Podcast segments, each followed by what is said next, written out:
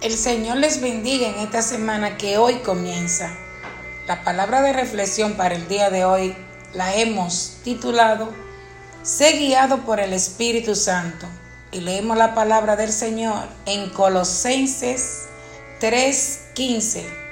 Y la paz de Dios gobierne en vuestros corazones, a la que asimismo fuisteis llamado, en un solo cuerpo y sé agradecidos. Muchas personas no tienen paz porque están fuera de la voluntad de Dios.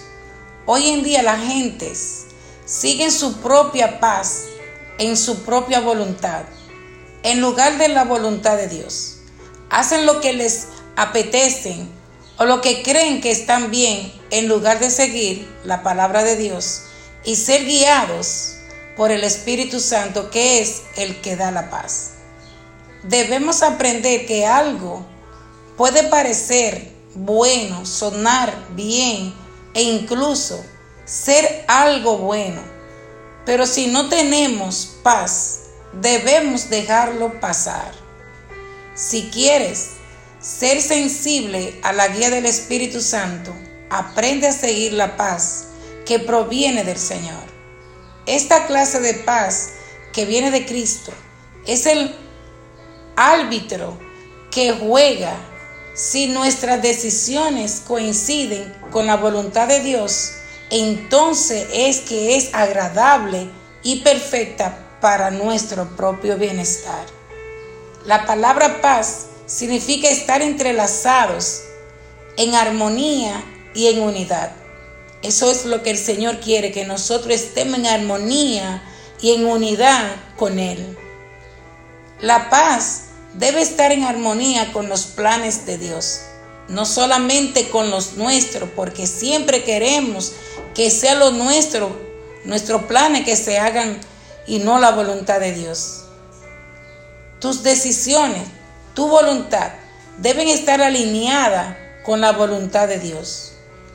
Una de las razones por la que a menudo tomamos decisiones sin la guía del Espíritu Santo es porque queremos una manera más rápida de encontrar respuesta.